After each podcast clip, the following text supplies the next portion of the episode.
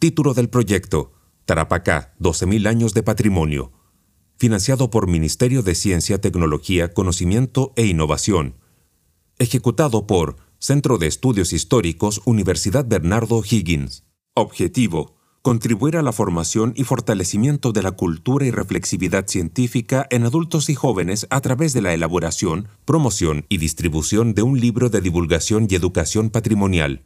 El libro aborda los principales procesos sociales que han forjado la historia de Tarapacá durante más de 12.000 años, desde los primeros poblamientos hasta nuestros días, centrándose en siete sitios arqueológicos emblemáticos de la región y en su estado crítico de conservación.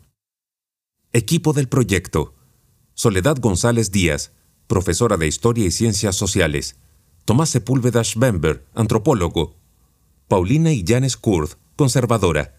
Víctor Martínez Mellado, diseñador. Victoria Urenda Montenegro, diseñadora. Juan Pablo Donoso, antropólogo y comunicador audiovisual.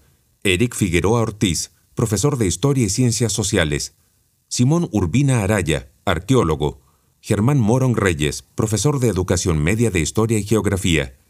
María Alejandra Cuevas Arenas, ingeniera civil industrial.